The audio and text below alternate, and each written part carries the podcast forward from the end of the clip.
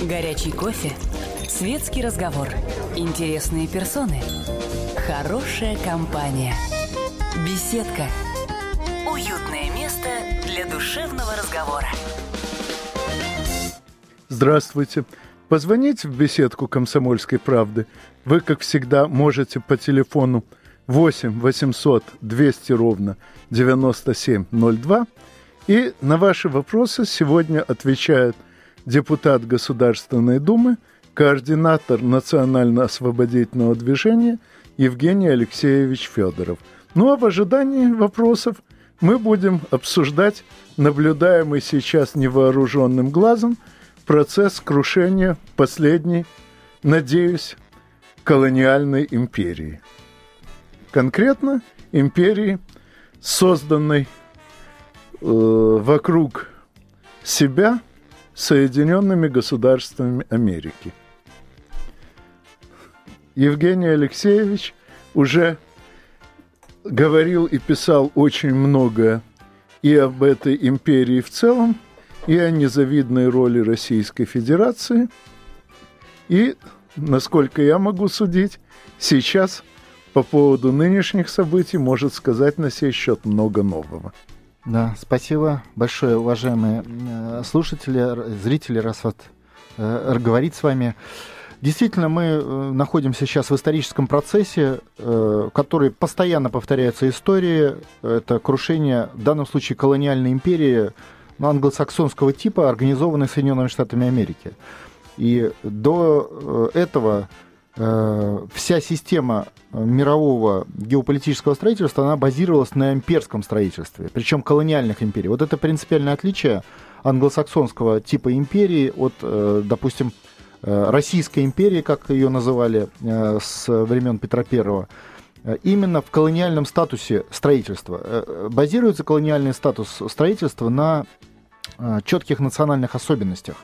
То есть что такое англосаксонский тип? Причем к англосаксонскому типу империи относится довольно много империй, ну, например, немецкая, французская, испанская, португальская, э, частично итальянская с точки зрения там, африканских ее владений.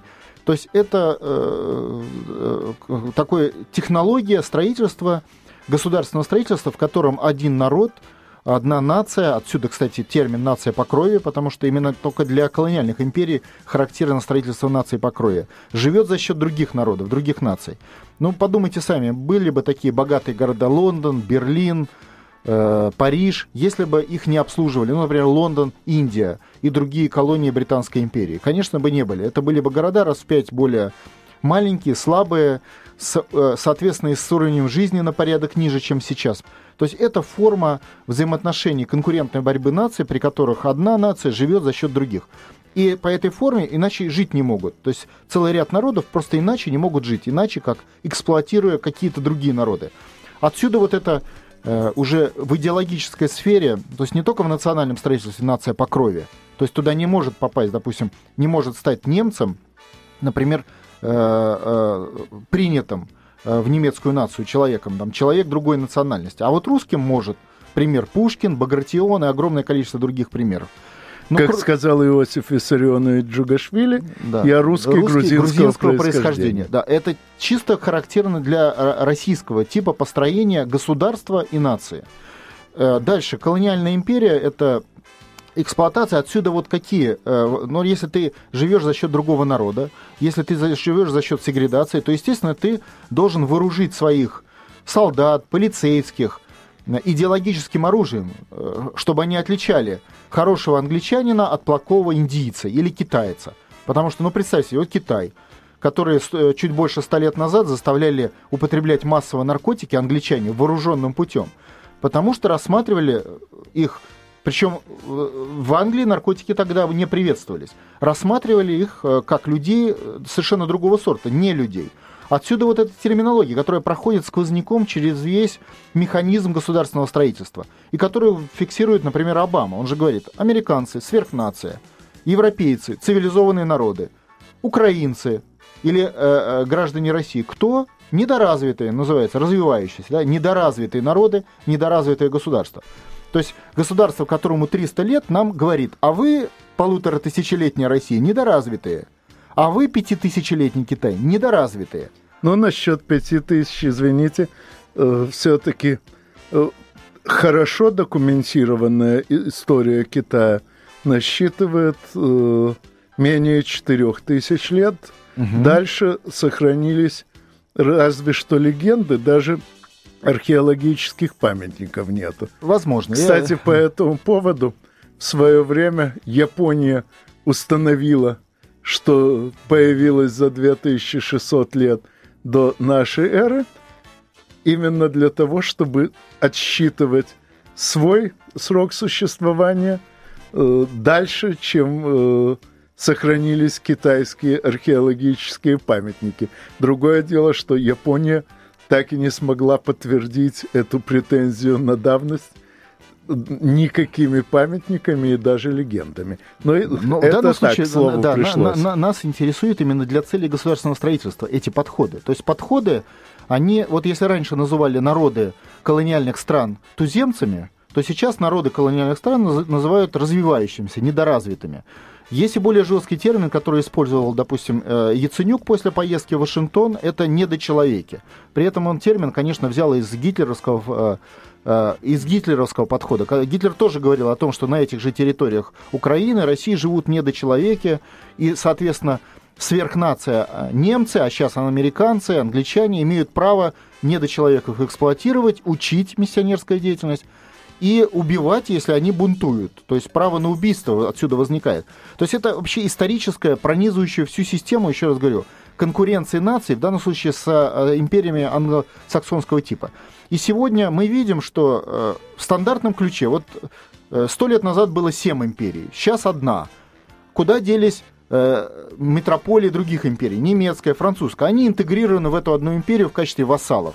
Есть ли самостоятельное право принимать решения у Германии или у Франции? Конечно, Судя нет. по тому, э, как фрау Меркель дергается после каждого телефонного звонка из Вашингтона и начинает отрекаться от своих слов. Это означает, что когда она становилась э, председателем правительства, ее пропустили американцы, зная, что на нее есть необходимые да. рычаги манипулирования. Ну, о причинах различий между э, русской империей и э, британской или нынешней э, американской, мы поговорим после новостей. Не переключайтесь, новости у нас тоже интересные. Горячий кофе, светский разговор, интересные персоны, хорошая компания, беседка, уютное место для душевного разговора. Позвонить в беседку «Комсомольской правды» вы можете по телефону 8 800 200 ровно 9702. С вами сегодня, кроме меня, беседует депутат Государственной Думы, координатор Национально-освободительного движения Евгений Алексеевич Федоров. Обсуждаем мы крах, по-видимому, последней колониальной империи – и прежде чем продолжить обсуждение, я хочу э, кратко уточнить, чем, собственно, колониальная империя отличается от континентальной. А отличается прежде всего средствами транспорта. Колониальная империя состоит из множества кусочков, разбросанных по всему свету, и сообщение между ними довольно сложная задача. Э, ну вот, э, в 1982 году, когда аргентинские военные заняли Фолклендские острова, даже при современных средствах транспорта Британии понадобилось два месяца, чтобы собрать около этих островов заметную военную силу. А уж э, в старину, в парусную эпоху, сообщение между частями империи вообще занимало иной раз по полугоду.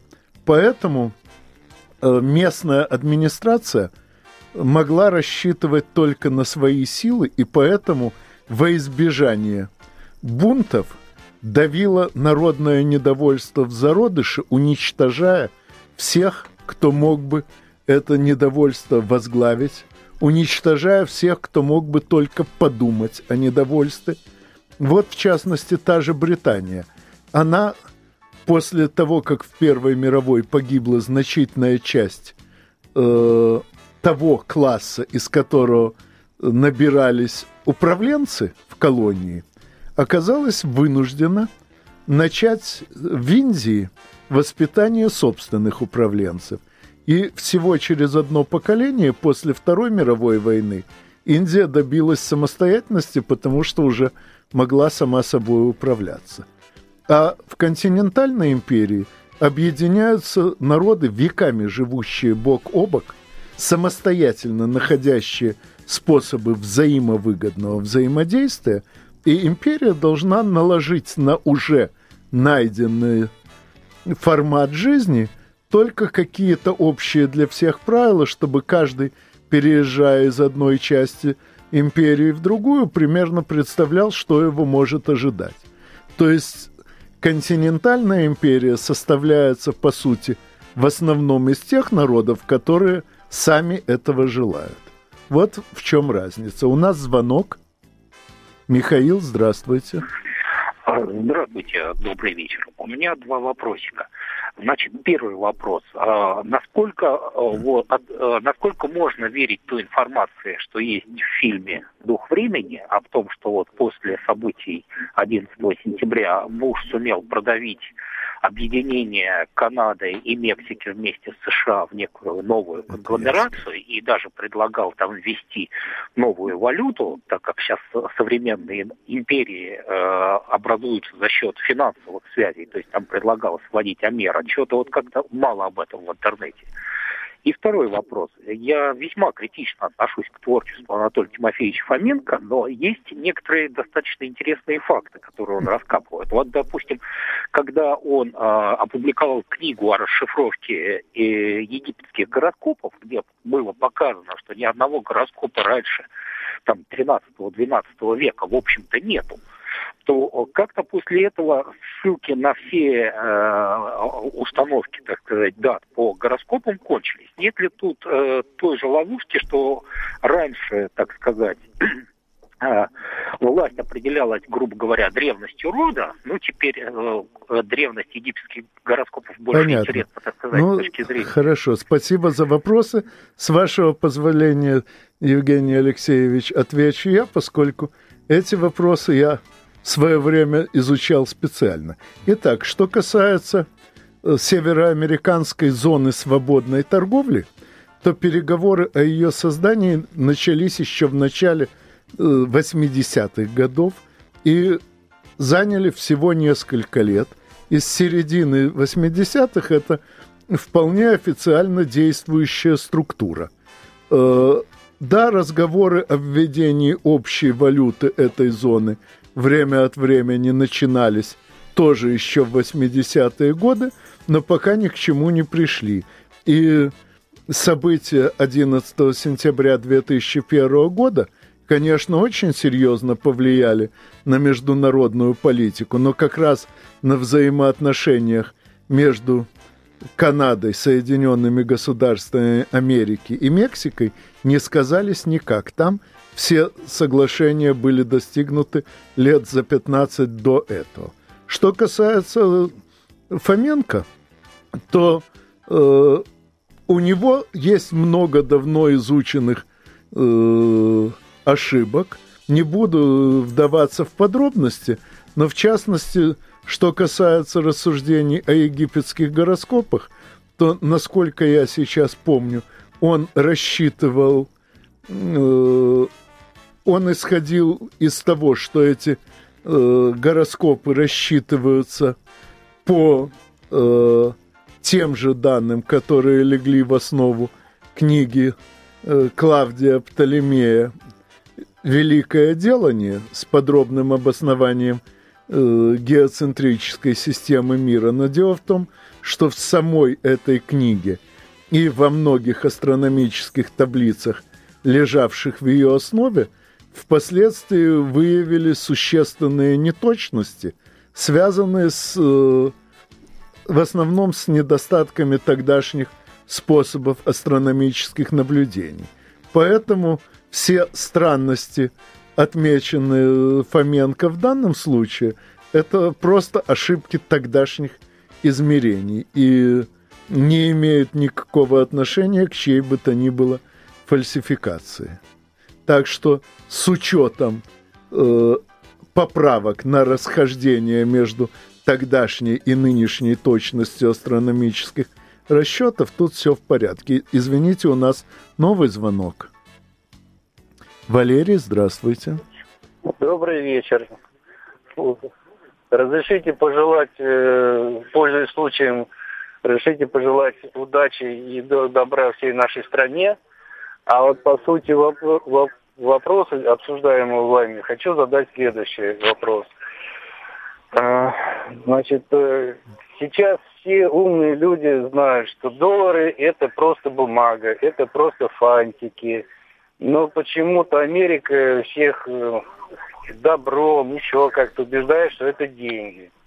Так вот, э, попробуйте объяснить мне, как отставному военному, как коммерсанту, сценарий, как победить э, то, что доллары это не деньги.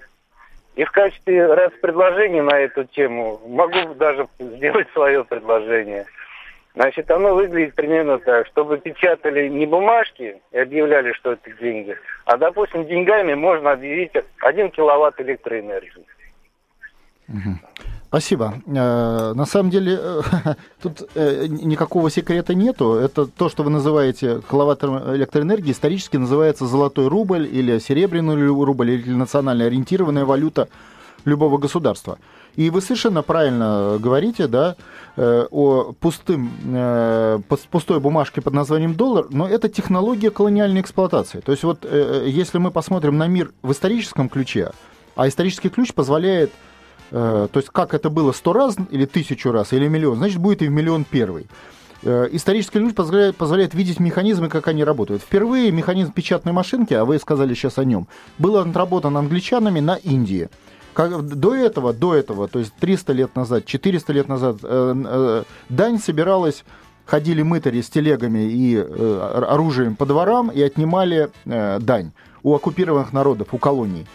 Э, на каком-то этапе умные люди в Лондоне сообразили, что не обязательно так делать, это все сложно, идет какие-то бунты из-за этого. Проще сделать печатную машинку, то есть запустить механизм национальной эмиссии через биржу и через покупку иностранной валюты, то фунтов стерлингов, в тот период времени, сейчас доллар в наш сегодняшний период. Механизм подробно разра- э, прописан, можете поднять его Стариковым, у него специальные исследования писателя Старикова есть на этот счет. И логика очень простая. Выпускается вот в отношении, допустим, России, нас же это интересует, Потому что Россия, э, э, принять эти доллары, принять пустые бумажки можно только в условиях военного поражения. Что мы и наблюдаем. То есть сила. Это вот как рекетер заставляет рекетируемого купить кирпич за миллион долларов или там за 10 тысяч. Это мы знаем эти случаи. Вот это такая же история. То есть военное поражение приводит к обязательности поражи... страны, которая претерпела поражение, принимать пустые бумажки взамен на реальные ресурсы. Это механизм колониального сбора дани. Он так сейчас и работает. То есть э, российский центральный банк, а, кстати, военное поражение и внешнее управление России зафиксировано в Конституции, э, утвержденной референдумом 93 года, в 15 статье и в 13 статье, и отдельным статусом Центрального банка. То есть Центральный банк э, выпускает рубли не просто так, как раньше выпускал, а перерыв. Горячий кофе, светский разговор, интересные персоны, хорошая компания – Беседка. Уютное место для душевного разговора. Позвонить в беседку «Комсомольской правды» вы можете по телефону 8 800 200 ровно 9702. На ваши вопросы отвечает депутат Государственной Думы, координатор Национального освободительного движения Евгений Алексеевич Федоров. И прежде всего я прошу у него прощения за то, что не предупредил его о приближении очередной паузы, и ему пришлось прерываться на полуслове. А, Постараюсь больше такого не повторять. Спасибо э, большое. Да, я просто закончу ответ на вопрос. То есть э, механизм работает следующим образом. Российский Центральный банк выпускает рубли, но имеет право их выпустить по Конституции и законам только через биржу, то есть путем покупки того же самого доллара и евро. Причем э, там предусмотренный список стран, которых можно покупать. Это только американцы и их союзники. И определенная пропорция покупок. Ну, тогда еще Англия входит. Э, дальше, что, что это за покупка? То есть э, посмотрим механизм шире. До этого наш, допустим, нефтяной сектор вывез э, нефть, продал их за доллары и ввез доллары реальные, то есть за которым стоят реальные ресурсы, в данном случае нефть или другие предметы экспорта. И реальный доллар поменял на только что напечатанный рубль на бирже, чтобы платить зарплату своим рабочим и пустить в страну. После этого этот доллар был стерилизован в валютных резервов, то есть уничтожен. Я напоминаю, что там сроки хранения до 50 лет без, без права их изъятия. За 50 лет, конечно, ничего не остается. И 0,1% годовых доходность. То есть понятно, просто ее уничтожает, стерилизация. И на стерилизованные объемы долларов ФРС США тут же напечатала по законам США новые доллары. Как только они увидели, что доллары исчезли, стерилизованные в российской, э, российским центральным банком, и эти доллары, в соответствии с законом США, автоматически прокредитовали американское правительство и американский бюджет. То есть произошел зачет. Мы реальную нефть, допустим, на 1 доллар продали, и этот доллар поступил в бюджет США, а мы за него не получили ничего. Дальше этот рубль, за которым не стоит ничего, поступил в российскую экономику, и акт выплаты дани состоялся. Это, еще раз говорю, отработано еще на Индии. Ну, а я к этому добавлю, что вообще ценность любой валюты определяется теми товарами и услугами, которые можно за нее купить.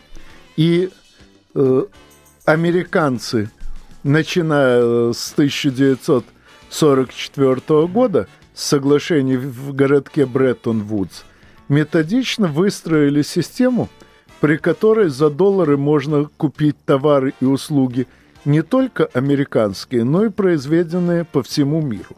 И когда мы говорим, что за долларом ничего не стоит, мы имеем в виду, что долларов напечатано столько, что американцы заведомо не смогут предоставить столько товаров и услуг, но система выстроена так, что доллар – фактически обеспечен достоянием не Соединенных Государств Америки, а всего мира.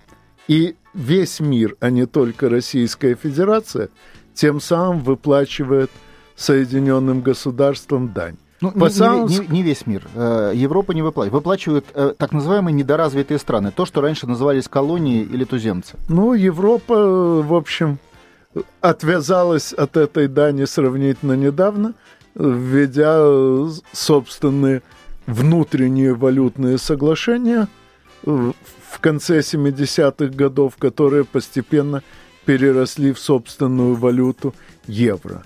Но это тоже произошло недавно.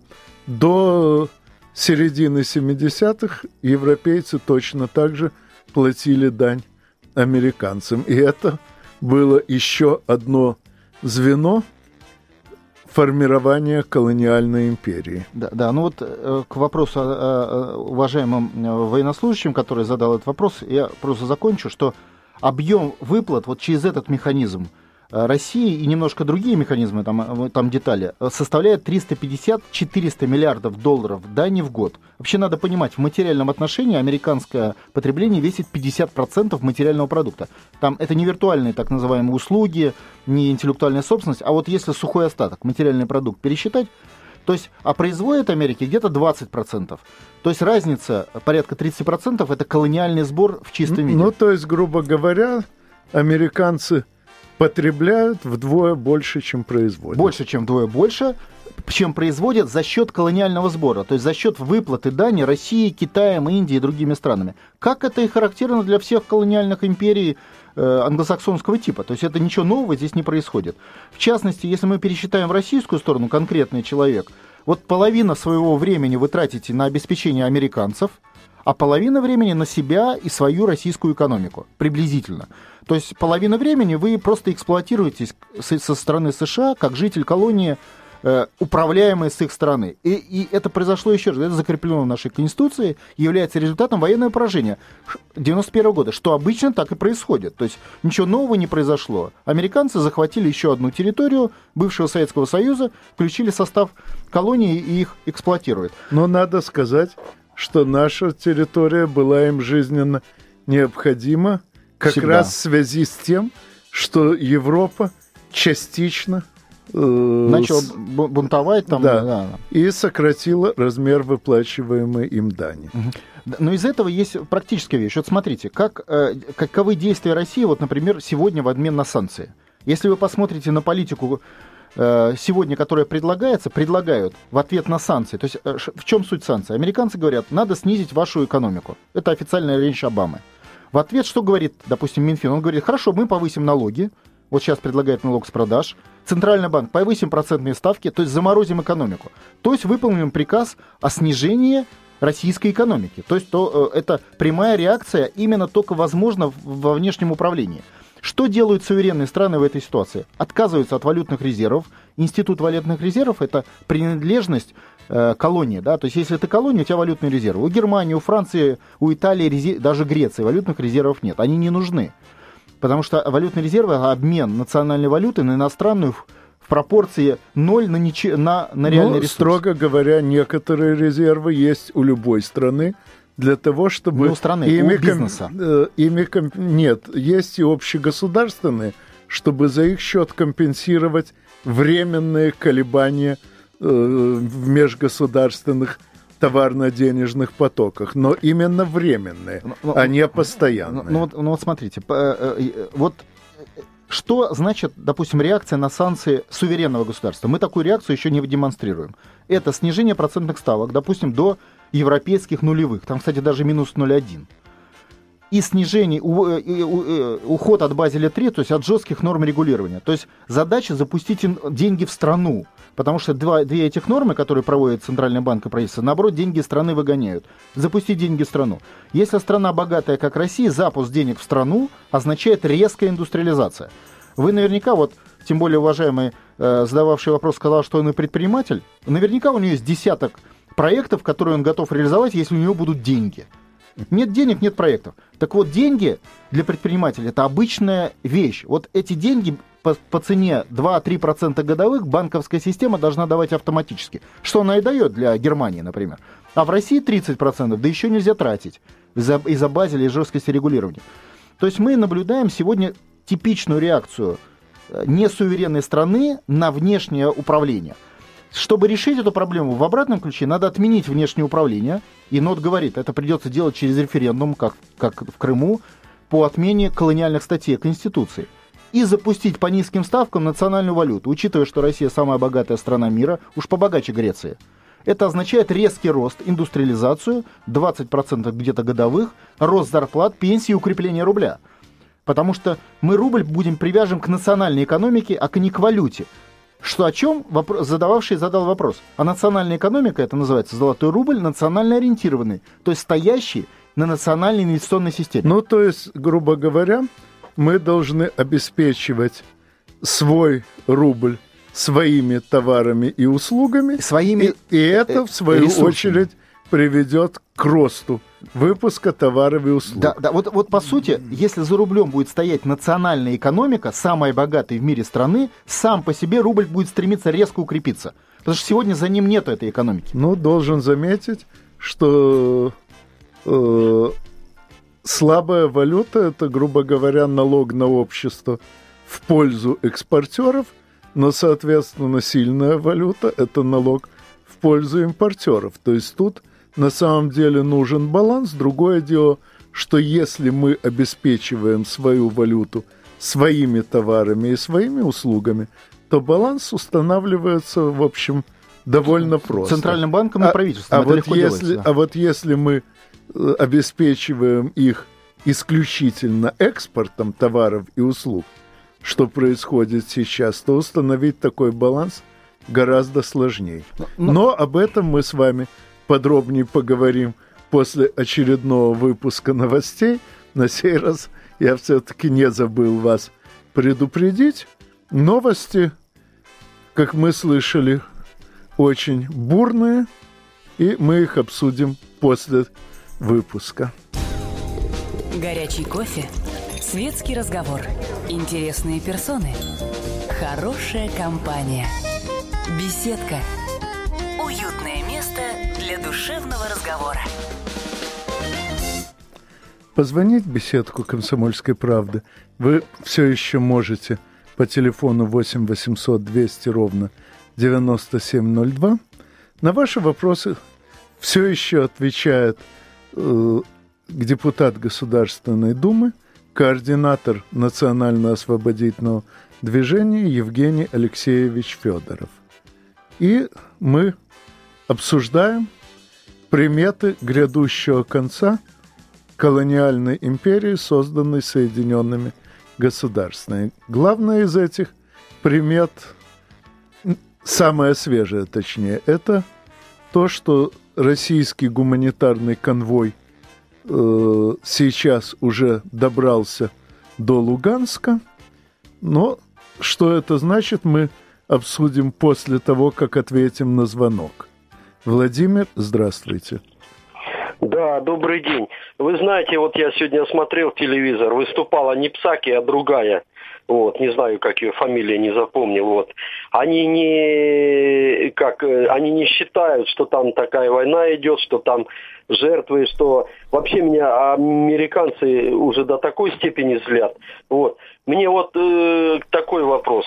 Не доживем мы до того, что Путин снимет э, туфель и стукнет не по трибуне, а уже по лбу Обаму. Ну, я думаю, что э, такой удар не даст никакого результата, поскольку, чтобы получить сотрясение мозга, надо для начала его иметь. Э, а если говорить о политической стороне вопроса, э, я думаю, что все к этому идет.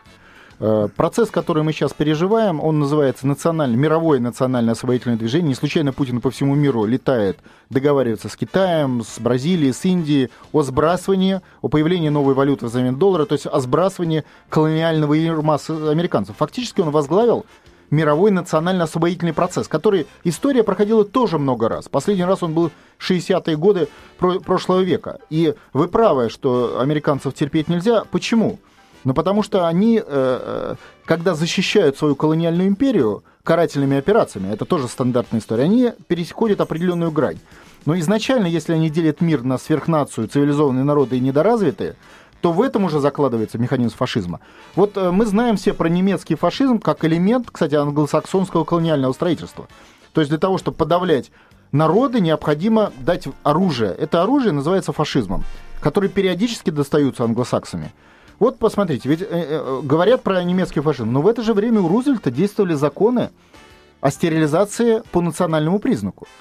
То есть родился, это закон официальный э, э штатов. То есть родился мальчик в, в семье индийца, коренного жителя Америки, он подлежал кастрации по законам США. Но вот все-таки чем не кастрация, от...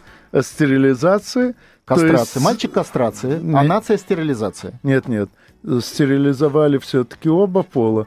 Кастрация это слишком уж заметно. Ну а как? Кас... А... Ну, в смысле стерилизация. То есть, да. то есть прекращали э, половую функцию. У, у младенца, который только родился. Это должна была делать медицинская служба, которая принимала роды. Это по закону Соединенных Штатов. Вот спрашивается, чем отличается это от гитлеровских законов? Да, там жестко газовые камеры по национальному признаку. У англосаксов стерилизация. Методы другие, цели одинаковые. Но цель это проистекает из сути государственного строительства. Если ты, народ, живешь за счет другого народа, ты автоматически будешь не считать его человеком. Отсюда технология рабства и все остальное. И э, если мы посмотрим на э, систему, допустим, русского государственного строительства, вот я служил в Афганистане. Там пришли наша советская армия, начали строить тысячи фабрик. Пришли американские войска, все разрушили – но это технология. Ну, строили не только Начали фабрики. наркотики. Строили школы, строили ну, больницы. А почему строили? Вопрос задайте. Вот почему строили? Потому что в нашем русском коде государственного строительства все равны. Отсюда вот этот тезис, что Советский Союз кормил окраины, помните, нам ругали все. Потому что мы все равны. У нас неважно русский, грузин, испанец. Для нас это все одинаковые люди, по сути, русская нация, если они приняли Россию и живут по русской культуре. Для англосаксов это не может быть никогда. То есть есть нация господ, а остальные должны их обслуживать. Это вытекает из кода государственного строительства. Это, этот код, как ни странно, вытекает все из того же различия империй. Дело в том, что из-за того, что транспортные потоки между метрополией и колониями ограничены, приходится соответственно, ограничивать экономическое развитие колонии до того уровня, что можно, грубо говоря, из нее вывести. А э, в континентальной империи при непрерывном обмене э, людьми и транспортными потоками между всеми ее частями оказывается попросту невыгодно оставлять какую-то из частей слабо развитой, поскольку туда неизбежно пойдут несбалансированные потоки из других мест. Ну, Поэтому нам выгодно как можно Равен, сильнее развивать все свои территории, а колониальным империям выгодно, наоборот, концентрировать все развитие в метрополии. Да, именно И, поэтому. кстати, э, захватив Индию, англичане уничтожили тамошнюю ткацкую промышленность самыми варварскими способами, вплоть до отрубания пальцев ткачам. И э, если вы подняли вопрос Индии, когда англичане захватили Индию, в Индии в мировом э, ВВП весила 20%. Когда в Индии победила национально-освободительная революция, Индия весила 2%. Это то же самое Советский Союз. Когда Советский Союз потерпел поражение от американцев в 1991 году, он весил 22% мирового ВВП. Сегодня Россия весит меньше 2%. При всех наших ростах, процветании и так далее. То есть происходит стандартная ситуация изменения механизмов эксплуатации колониальных и выкачивания соков из покоренных народов. Почему наши деды знали, войны надо выигрывать, их не надо проигрывать. А у нас люди некоторые решили, что в 91 году можно страну проиграть, и от этого будет лучше. Лучше не будет. А как на Украине видим, наоборот, после этого убивают. То есть идет наказание за предательство, за поражение своей страны в 91 году.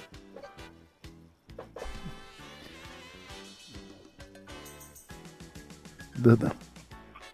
Алло. Да, слушаю вас. Можно, да? Здравствуйте. Здравствуйте, извините. Это Михаил. А, Михаил. Я хочу напомнить да. об известном факте. В свое время Деголь, генерал Деголь и канцлер Эрхард отказались от доллара. В результате, какую выгоду получили их страны? И возможно ли повторить сегодня подобного шага? Спасибо. Угу.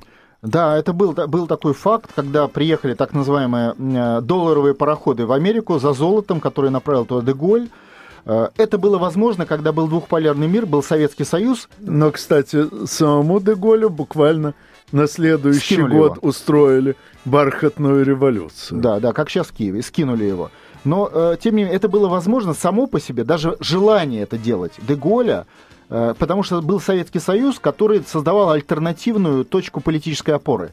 Там, к сожалению, Советский Союз тогда Деголя не поддержал, не договорились, и американцы этому тоже много способствовали, хотя могли бы. И в результате Деголь проиграл, и карательная операция на территории вассальной Франции э, американцев стала успешной. То есть они перехватили управление, и с тех пор, посмотрите историю с Тросканом, например, не пропуская туда тех президентов, которые они не согласовывают. То есть те, которые не готовы верно служить Соединенным Штатам Америки. Если это плохой президент, они его как Троскана просто выбрасывают с э, гонки под провокацию и все, или другими способами.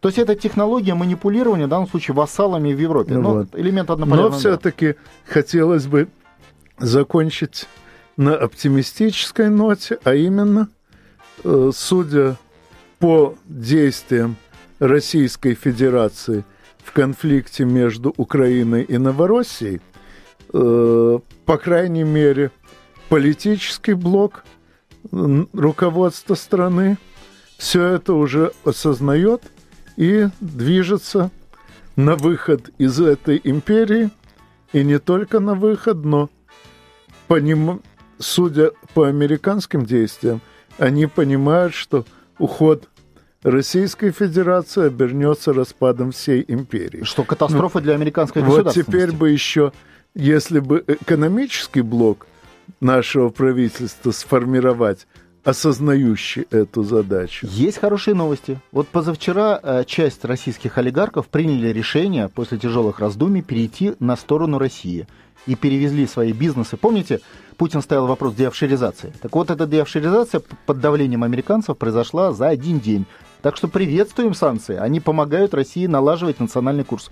Ну вот на этой оптимистической ноте мы закончим сегодняшний разговор с нашим э, гостем Я постараюсь организовать еще не одну встречу, тем более, что события будут, по-видимому, развиваться очень быстро.